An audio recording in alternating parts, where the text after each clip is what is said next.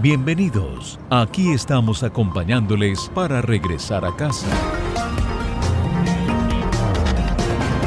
En medio del trancón, con el resumen de las noticias del día, la nota económica, entrevistas, noticias del entretenimiento y temas de actualidad vía satélite, acompañados de los clásicos en inglés y español de tres décadas, programados por Jimmy Villarreal.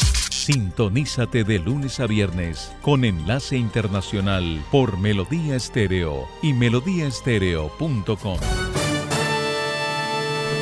Los incidentes de odio al islamismo o islamofobia están aumentando en Estados Unidos tras el ataque de Hamas contra Israel el 7 de octubre, incluido el asesinato de un niño palestino estadounidense supuestamente en un crimen de odio.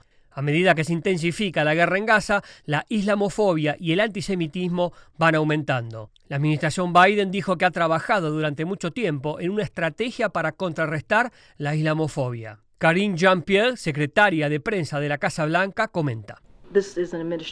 Esta es una administración que ha tomado medidas no solo en las últimas semanas o el último par de meses, sino que comenzó este proceso en diciembre del año pasado. Por su parte, Edward Ahmed Mitchell, subdirector ejecutivo del Consejo de Relaciones Islámicas estadounidenses, dice. Es importante que la Casa Blanca desarrolle un plan para combatir la islamofobia, pero ese plan debe comenzar ante todo con un llamado a poner fin a la guerra israelí y el bombardeo del gobierno sobre la franja de Gaza. Esa violencia en Gaza es lo que alimenta el malestar y la intolerancia en todo el mundo, incluido el ataque a musulmanes americanos palestinos. La Casa Blanca niega que el anuncio de su iniciativa de islamofobia se haya hecho para aplacar a los musulmanes enojados por el apoyo del presidente Biden a Israel. John Kirby se refirió al tema. Esta estrategia nace de un deseo genuino de perseguir el tipo de odio en Estados Unidos que podría conducir a amenazas reales de violencia contra personas reales. Algunos musulmanes amenazaron con movilizar votos contra el presidente Biden en las elecciones presidenciales del 2024. Muchos grupos musulmanes creen que Biden y su partido demócrata han dado por sentado su voto. Melodía Estéreo, emisora afiliada al sistema de noticias de la Voz de América.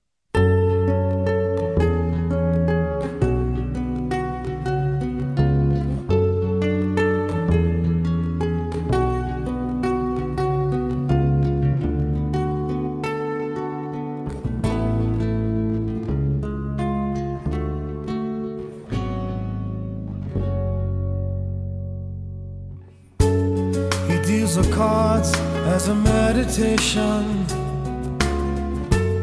And those he plays never suspect. He doesn't play for the money he wins.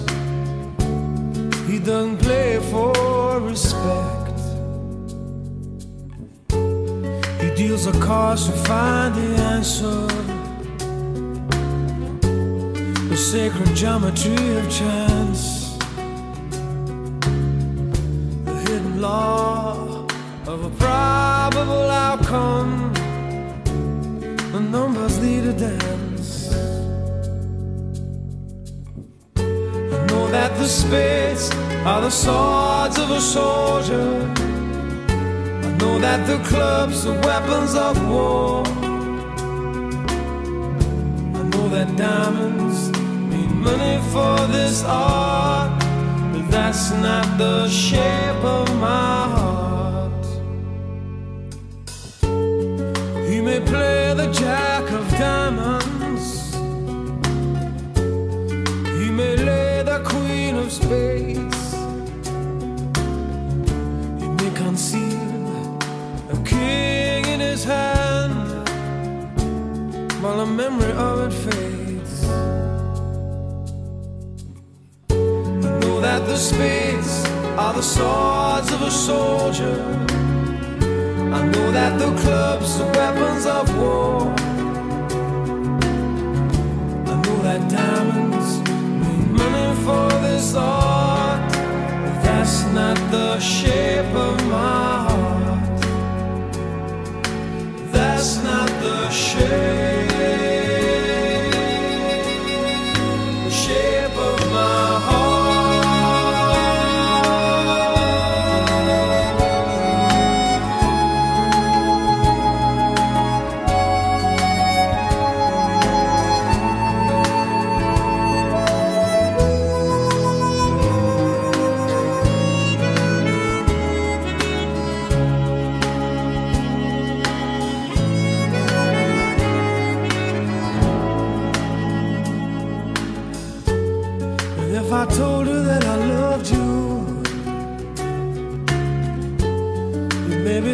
there's something wrong.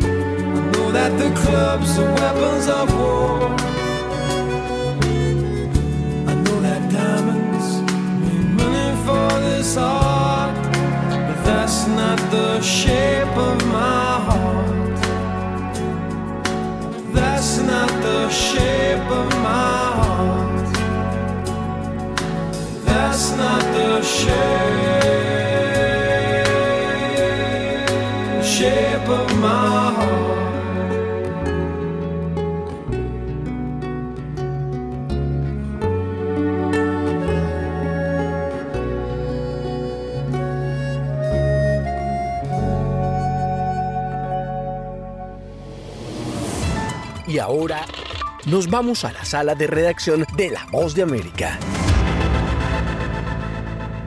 Tensión y el desabastecimiento se mantienen en varias zonas del interior de Panamá, donde diversas organizaciones sociales mantienen en pie las protestas que exigen la derogación de la Ley 406, que establece el contrato minero entre el Estado de Panamá y una empresa de origen canadiense. En zonas como Chiriquí, Boca del Toro y Capira, los ciudadanos están viviendo momentos de desesperación ante el cierre de todas las vías, incluyendo los caminos rurales. El Ministerio de Seguridad Pública de Panamá informó que en coordinación con otras entidades del Estado establecieron un corredor humanitario aéreo para el traslado de insumos para pacientes de hemodiálisis y diálisis peritoneal en hospitales de estas provincias. Por su parte, José Domingo Ulloa, arzobispo metropolitano de Panamá, formuló un llamado a la reflexión en el país. El desequilibrio que hay en muchos de nosotros es que no unimos una cosa con otra. La moral tiene que estar unida a la política. No puede haber una política sin, sin moral. Durante 13 días de manifestaciones y bloqueos, los destacamentos de seguridad han logrado la captura de casi 950 personas, entre estas 129 menores, mientras unos 62 comercios, 51 instituciones gubernamentales han sido vandalizadas, según información oficial. Rigoberto González Montenegro, procurador de la Administración de Panamá, explicó que es probable que en el mes de diciembre los magistrados de la Corte Suprema de Justicia emitan una decisión sobre las demandas de inconstitucionalidad interpuestas en contra del acuerdo minero. Teniendo un criterio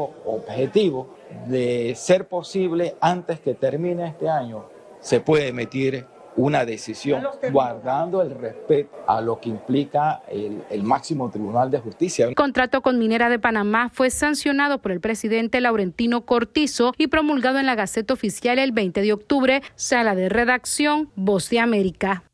Escuchan Enlace Internacional por Melodía Estéreo y melodíaestéreo.com.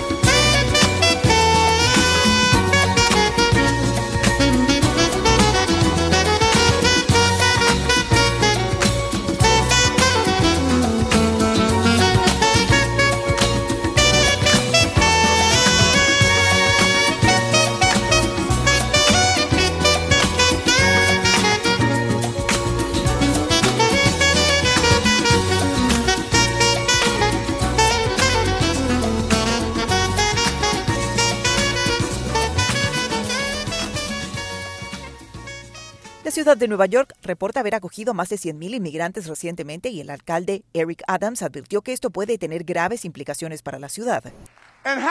¿Y cómo se atreve alguien a decir que la ciudad de Nueva York no está atravesando una crisis? Y aquí está la parte triste, amigos. Cuando recibes 10.000 al mes, no hay alivio a la vista. Por lo tanto, no voy a buscar en un diccionario de sinónimos y encontrar una manera adecuada de ser políticamente correcto para decirles que esto puede destruir nuestra ciudad. Es una crisis. Según una encuesta reciente realizada por Siena College, las opiniones de los neoyorquinos comunes y corrientes hacia los inmigrantes que llegan también están cambiando. Stephen Greenberg, encuestador de Siena College, resalta sobre el estudio. El 79% de los demócratas, al menos el 79% de los republicanos, al menos el 79% de los independientes, de todos esos grupos dicen que la reciente afluencia es un problema grave. Creo que la cuestión de los inmigrantes está afectando mucho la forma en que los votantes ven al presidente. Muzaffar Christi, investigador principal del Instituto de Política Migratoria, también cree que esto podría tener implicaciones para las próximas elecciones de 2024. Va a tener cierta mella en las elecciones, por mucho que sepamos que todavía estamos a más de un año de las elecciones. Podría disminuir para entonces, pero creo que tendrá un impacto. El alcalde Adams ha implementado varias medidas recientes destinadas a disminuir el atractivo de la ciudad de Nueva York para los posibles recién llegados. Sin embargo, para muchos inmigrantes, el atractivo de la economía de la ciudad y los beneficios para ellos siguen siendo convincentes. En medio de este escenario, no todos los neoyorquinos están adoptando una postura negativa sobre estos recién llegados y muchos residentes de Manhattan han contribuido con su tiempo y recursos. Belén Mora, Voz de América, Washington. Enlace con la Voz de América.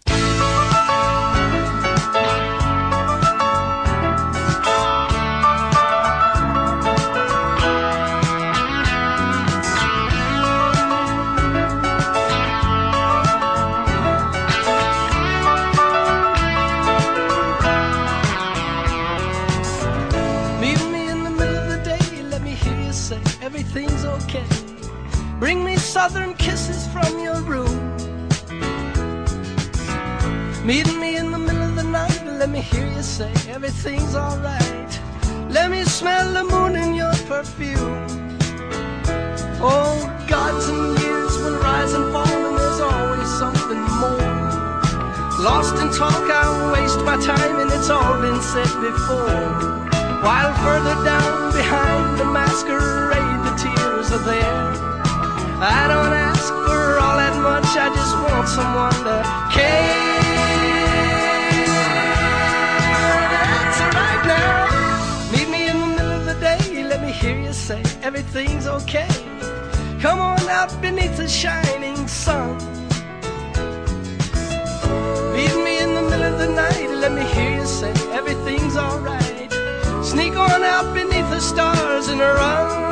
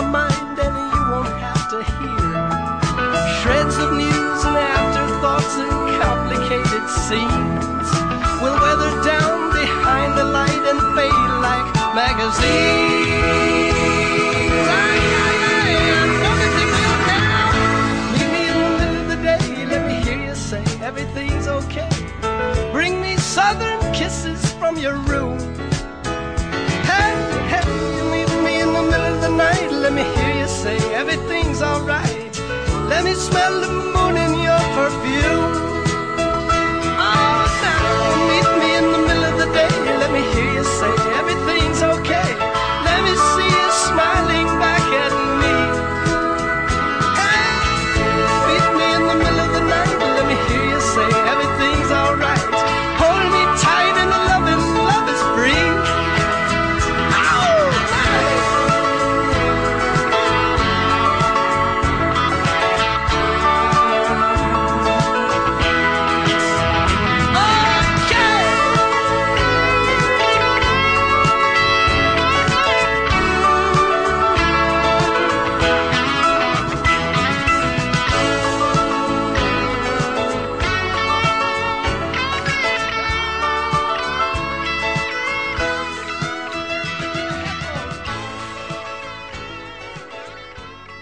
Enlace Internacional con América Latina.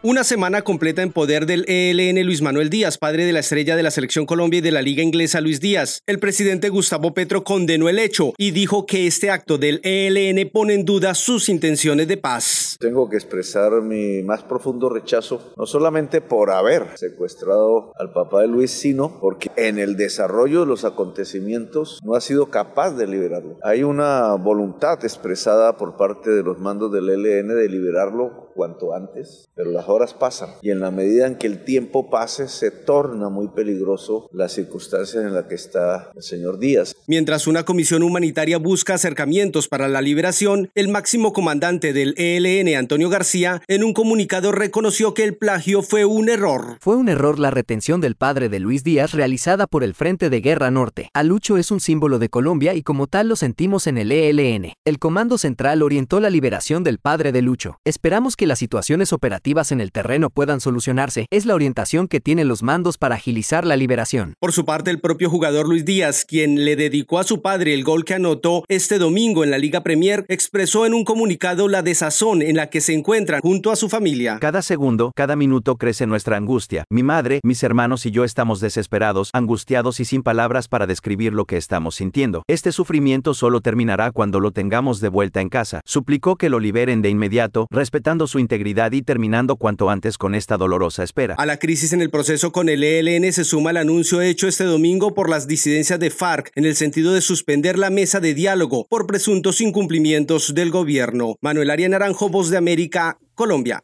Escuchan Enlace Internacional, las noticias del mundo por Melodía Estéreo.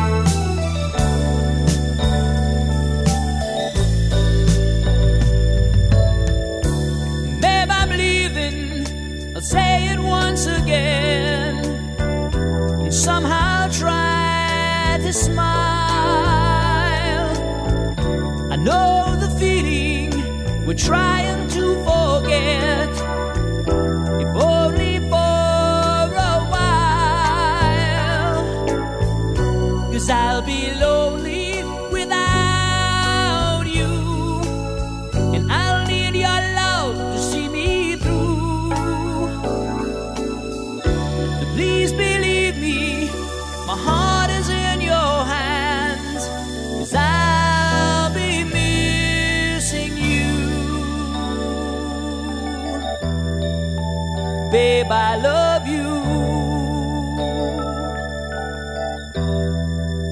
Babe, I love you.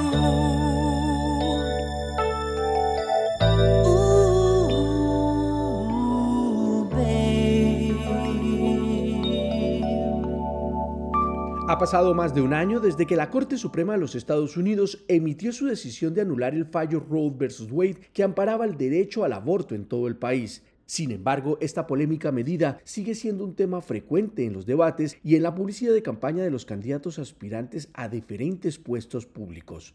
Incluso algunos especialistas anticipan la importancia de este tema en la intención de voto de muchos electores en los comicios presidenciales que se realizarán en noviembre de 2024. En ese contexto, el actual gobernador del estado de Kentucky, el demócrata Andy Beshear, buscará un segundo mandato. El político de 45 años ha calificado de extremista la restrictiva ley de aborto del estado por no permitir excepciones en caso de violación o incesto. Beshear también vetó la propuesta que prohibía los abortos después de las 15 semanas. Su principal rival político, el republicano Daniel Cameron, ha asegurado que apoya la ley estatal y que como gobernador firmaría un proyecto de ley que la modificaría para permitir excepciones por violación e incesto. Otro de los estados donde las restricciones al aborto se ha vuelto un tema de campaña es en Ohio, donde los votantes decidirán si enmendar la constitución estatal para proteger el acceso a los servicios de interrupción del embarazo. La consulta además planea la discusión sobre asuntos que incluyen la anticoncepción y los tratamientos de fertilidad. De otro lado, en el estado de Virginia, donde los republicanos tienen una estrecha mayoría en la Cámara Estatal y los demócratas lideran el Senado, el tema del aborto podría ser crucial para definir el futuro legislativo de ese territorio históricamente conservador, ya que el actual gobernador republicano Glenn Youngkin pretende implementar una prohibición de los abortos después de las 15 semanas de gestación, con excepciones en casos de violación, incesto o cuando la vida de la madre está en peligro. Actualmente, la mayoría de los estados controlados por republicanos han impuesto prohibiciones sobre el aborto, incluidos 14 en los que las leyes vigentes bloquean la mayoría de los procedimientos en todas las etapas del embarazo, con diversas excepciones por la vida y la salud de las mujeres. En cambio, la mayoría de los estados liderados por demócratas han tomado medidas para preservar el acceso al aborto, en particular tratando de proteger a los médicos y a otras personas del enjuiciamiento por violar prohibiciones de otras regiones. Este panorama podría cambiar en los próximos meses dada la importancia política que ha tomado el tema del aborto, especialmente entre el público elector más joven. Enlace Internacional con la Música.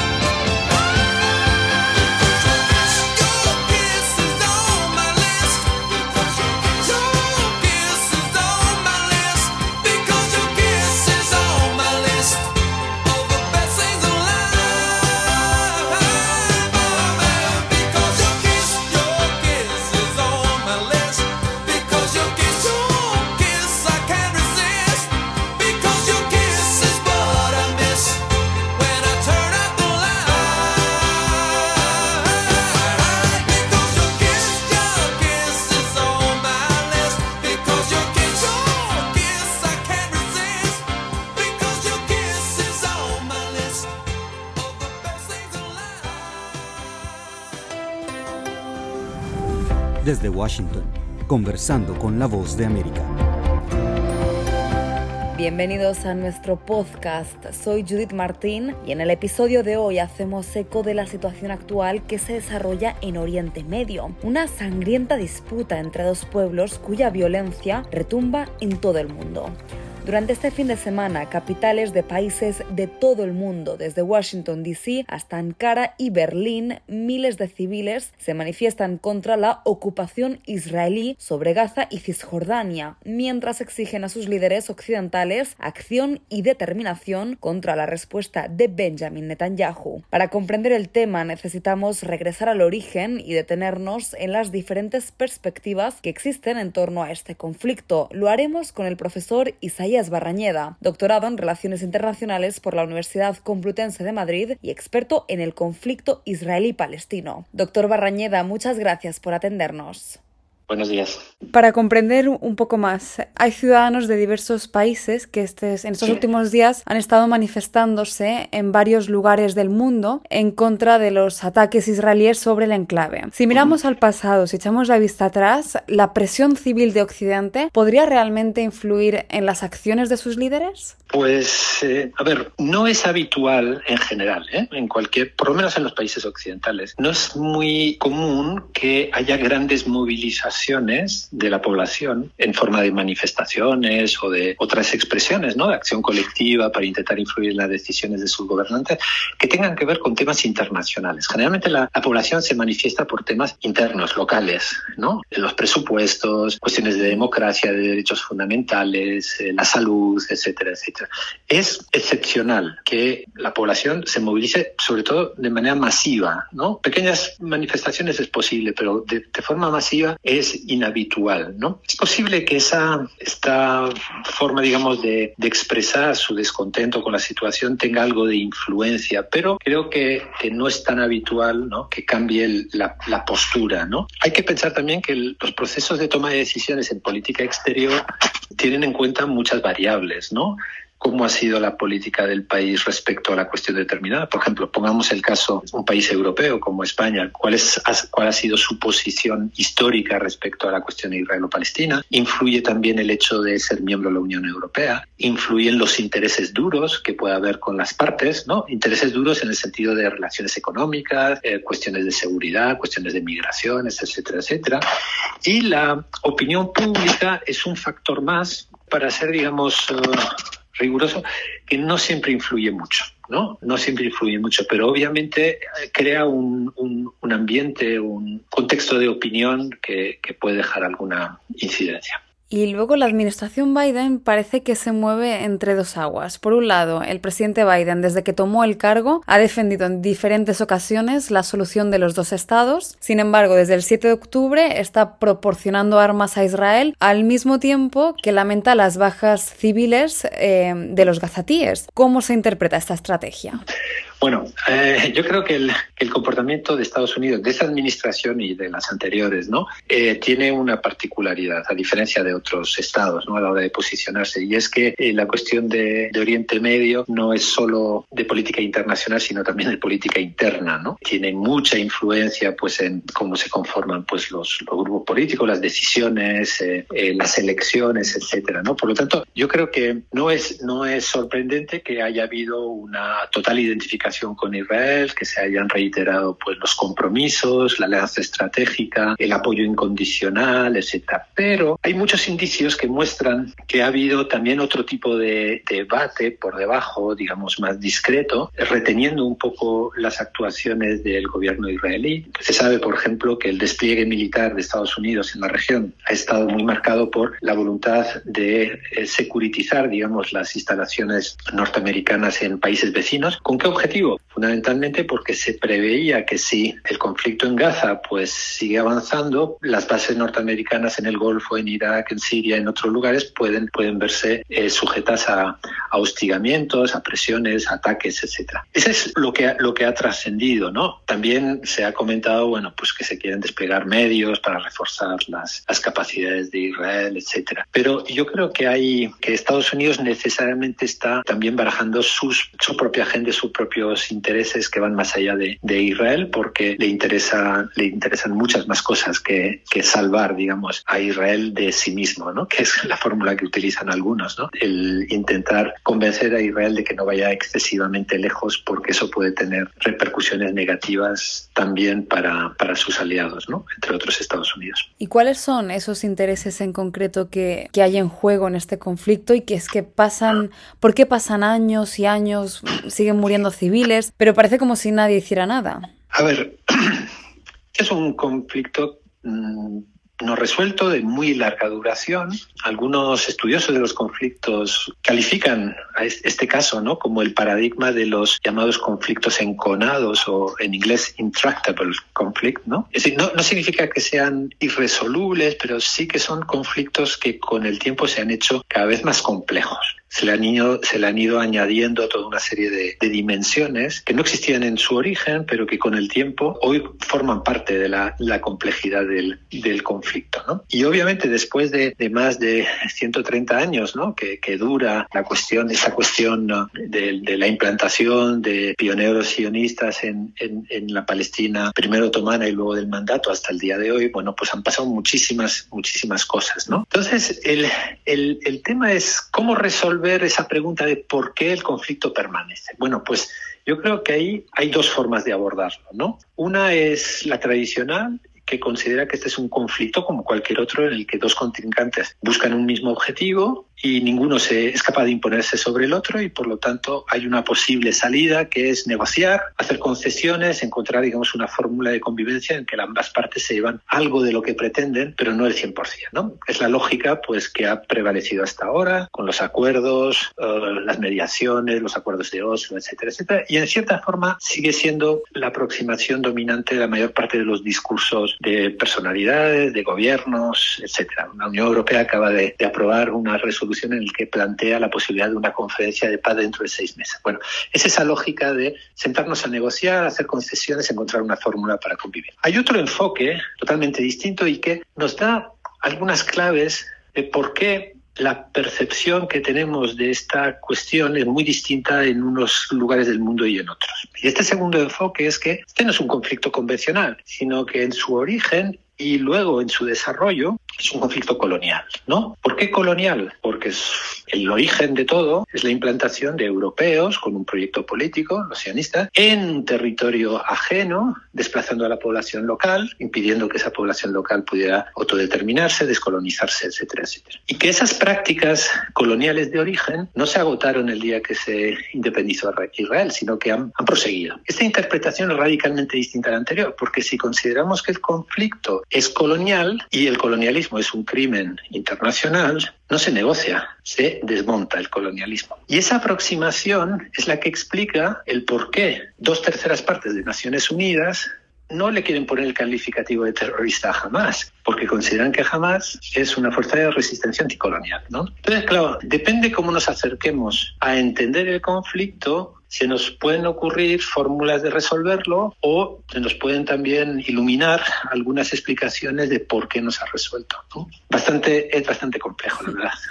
Sí, y teniendo en cuenta estas estas dos perspectivas que hay frente al conflicto, ¿tiene sentido tener fe en una solución? Y si es que sí, ¿cuál cree que podría ser? Sí, mire, eh, este conflicto además tiene otro, otro problema añadido, ¿no?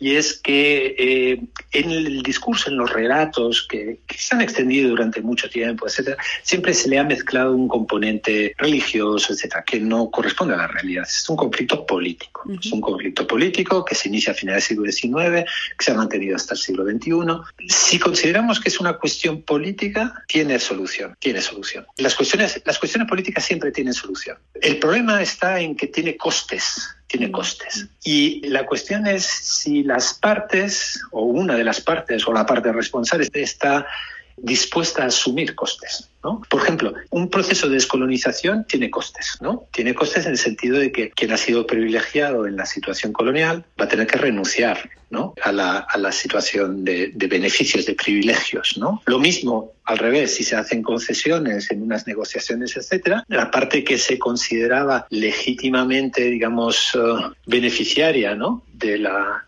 situación, va a tener que hacer concesión. El tema de los costes políticos se convierte en la clave, ¿no? Es bastante difícil en una situación tan asimétrica, porque obviamente los israelíes no quieren renunciar a ser un país fundamentalmente occidental, occidental en Oriente, pero occidental, que mira a Occidente, que no quiere saber nada con sus vecinos, que quiere mantener su nivel de vida, que quiere seguir siendo aliado de Estados Unidos, etcétera, etcétera. Y renunciar a eso es bastante difícil, ¿no? Es bastante difícil. Y los palestinos, pues lo mismo. Después de 75 años no, no quieren, no quieren hacer renuncias. Han demostrado que no van a ser víctimas dóciles y, y, que, y que resisten, ¿no? Hasta el día de hoy. Por lo tanto, Esperanza en que se pueda resolver, yo creo que hay que mantenerla, pero va a ser bastante difícil. Doctor Isaías Barrañeda, experto en el conflicto israelí-palestino, muchas gracias por ayudarnos a comprender un tema tan complejo y ahora tan profundamente violento y triste. Gracias a ustedes. A ustedes, estimados oyentes, agradecerles su compañía y les animo a que no se pierdan ningún episodio de nuestro podcast Conversando con la Voz de América de lunes a viernes en nuestro canal de YouTube y en las plataformas de podcast de Apple. Hasta la próxima emisión. Las noticias del mundo y la buena música se escuchan en Enlace Internacional por Melodía Estéreo y melodíaestéreo.com.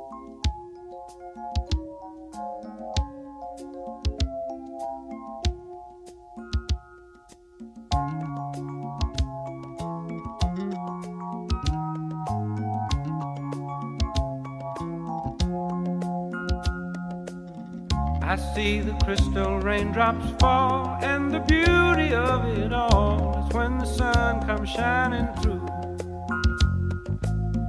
To make those rainbows in my mind when I think of you sometime, and I want to spend some time with you. Just the two of us. We can make it if we try. Just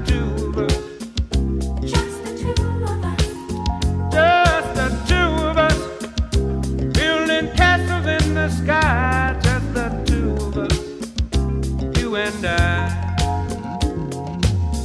We look for love, no time for tears.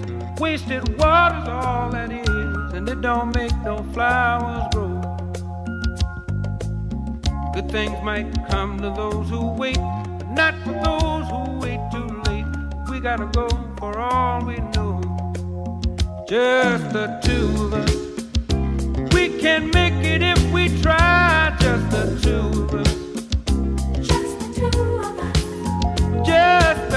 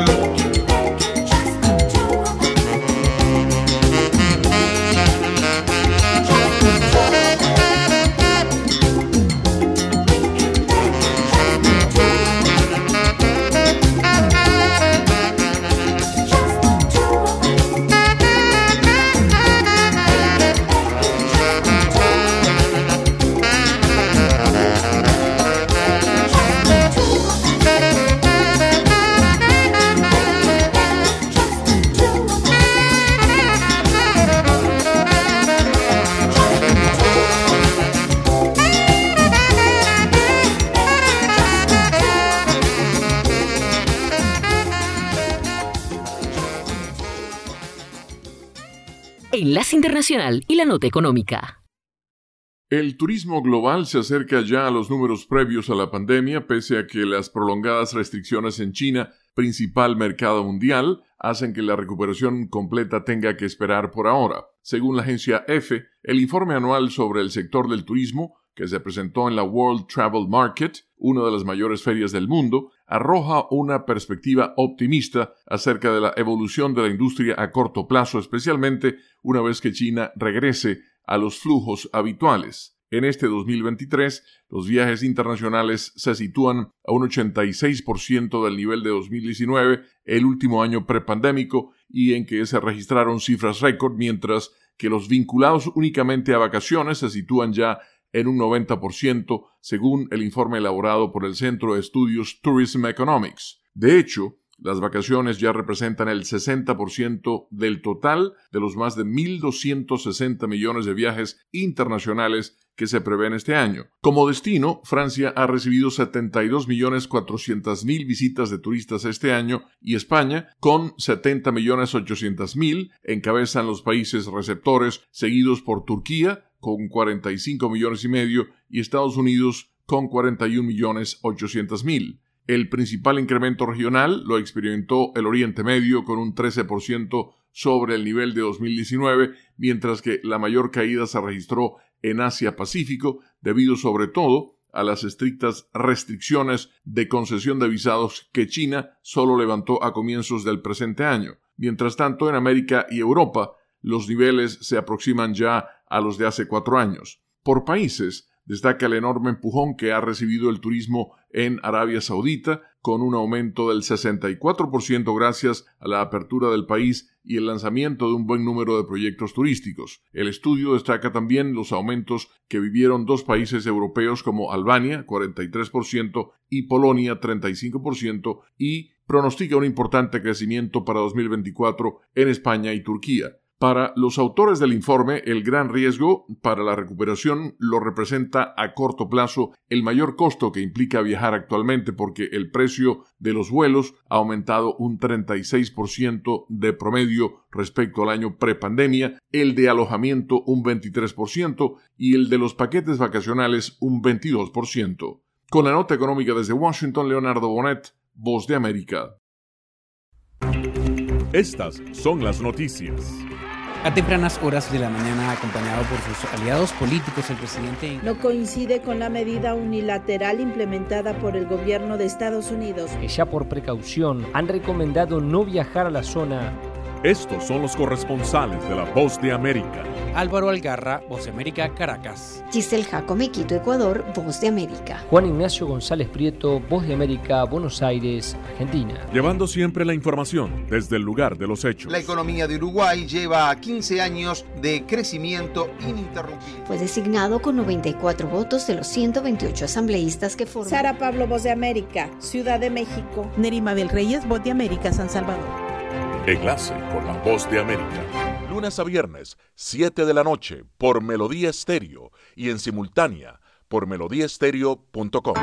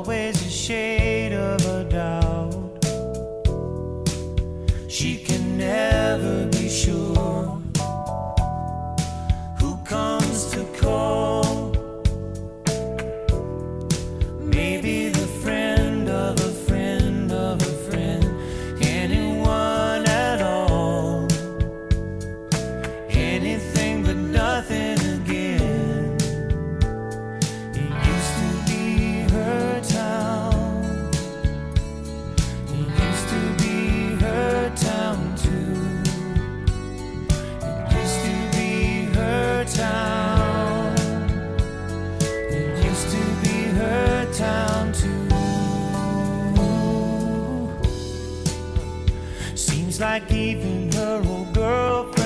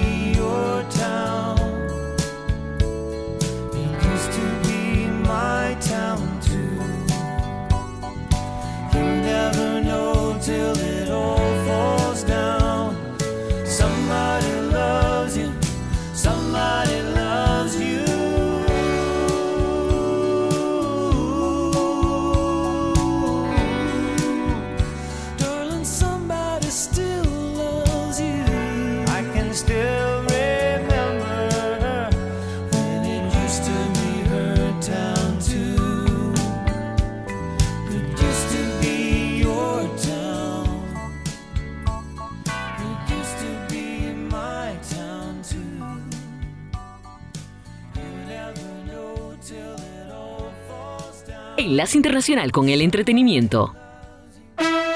La autobiografía My Name is Barbara ya está disponible. Desde Washington le saluda Alejandro Escalona. Esta es la voz de América. En el libro de casi mil páginas, Barbara Streisand habla de sus éxitos, frustraciones, sus películas junto a Omar Sharif y Robert Redford y 60 años dedicados al entretenimiento. Desde Roma nos acompaña Zila Kulberg, comunicadora social y experta en All Things Streisand. La, la autobiografía de Barbara Streisand, que se llama Me como, encanta esa mujer. como, el, como el, uno de sus famosos discos, My Name is Barbara. Ajá. Tuviste Funny Girl con Omar Sharif. Ay, a mí me encantó. La película que más me gustó de ella es cuando ella se viste de, de hombre para poder estudiar. ¿Cómo se llama? Porque la religión hebrea, exacto. Esa película a mí me pareció un grito a la igualdad de géneros que no existía ni en esa época ni en el pueblo hebreo, porque ellos son muy machistas. Ella, ella canta ahí, Papa, can you hear me? Sí, sí, sí. Sí, sí, can you hear me? Sí, sí, sí. así Sí, es. sí, sí, sí. Es. Demostrándole a él que ella pudo hacer lo que, lo que, lo que, lo que nadie podía hacer en su pueblo. Aquí en Washington, un nuevo museo ha llamado la atención de turistas y locales. Se suponía que esta silla inspirada en el tradicional juego del hula hoop ayudaría a hacer ejercicio en la oficina, pero lo único que logró fue marear a las personas. O esta muñeca con la habilidad de masticar su comida de plástico, pues también era capaz de mordisquear los dedos de los niños. Estos son solo algunos ejemplos de los más de 150 productos fallidos que se exhiben actualmente en el Museo del Fracaso en la ciudad de Washington, D.C. Creado por un psicólogo clínico que promueve la idea de aprender de las malas experiencias, los objetos aquí expuestos provienen de una variedad de industrias, desde algunos que terminaron siendo desastres hasta otros poco prácticos, caros y peligrosos. Y es que para Samuel West, fundador de este museo, la sociedad actual solo busca el éxito como norte. Catherine Rivera, Voz de América, Washington. El reportaje completo de Catherine Rivera puede verse en vozdeamerica.com multimedia videos. Desde Washington se despide Alejandro Escalona. Será hasta mañana.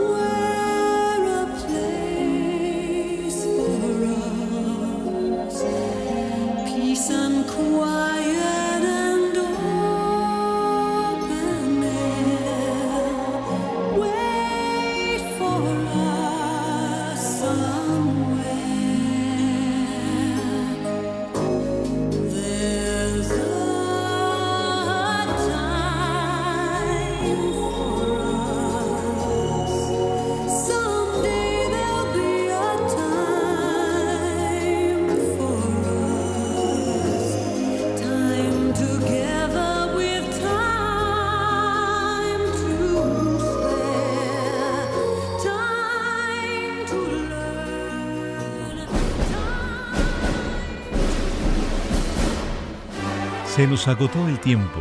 Volveremos mañana con Enlace Internacional. Feliz noche.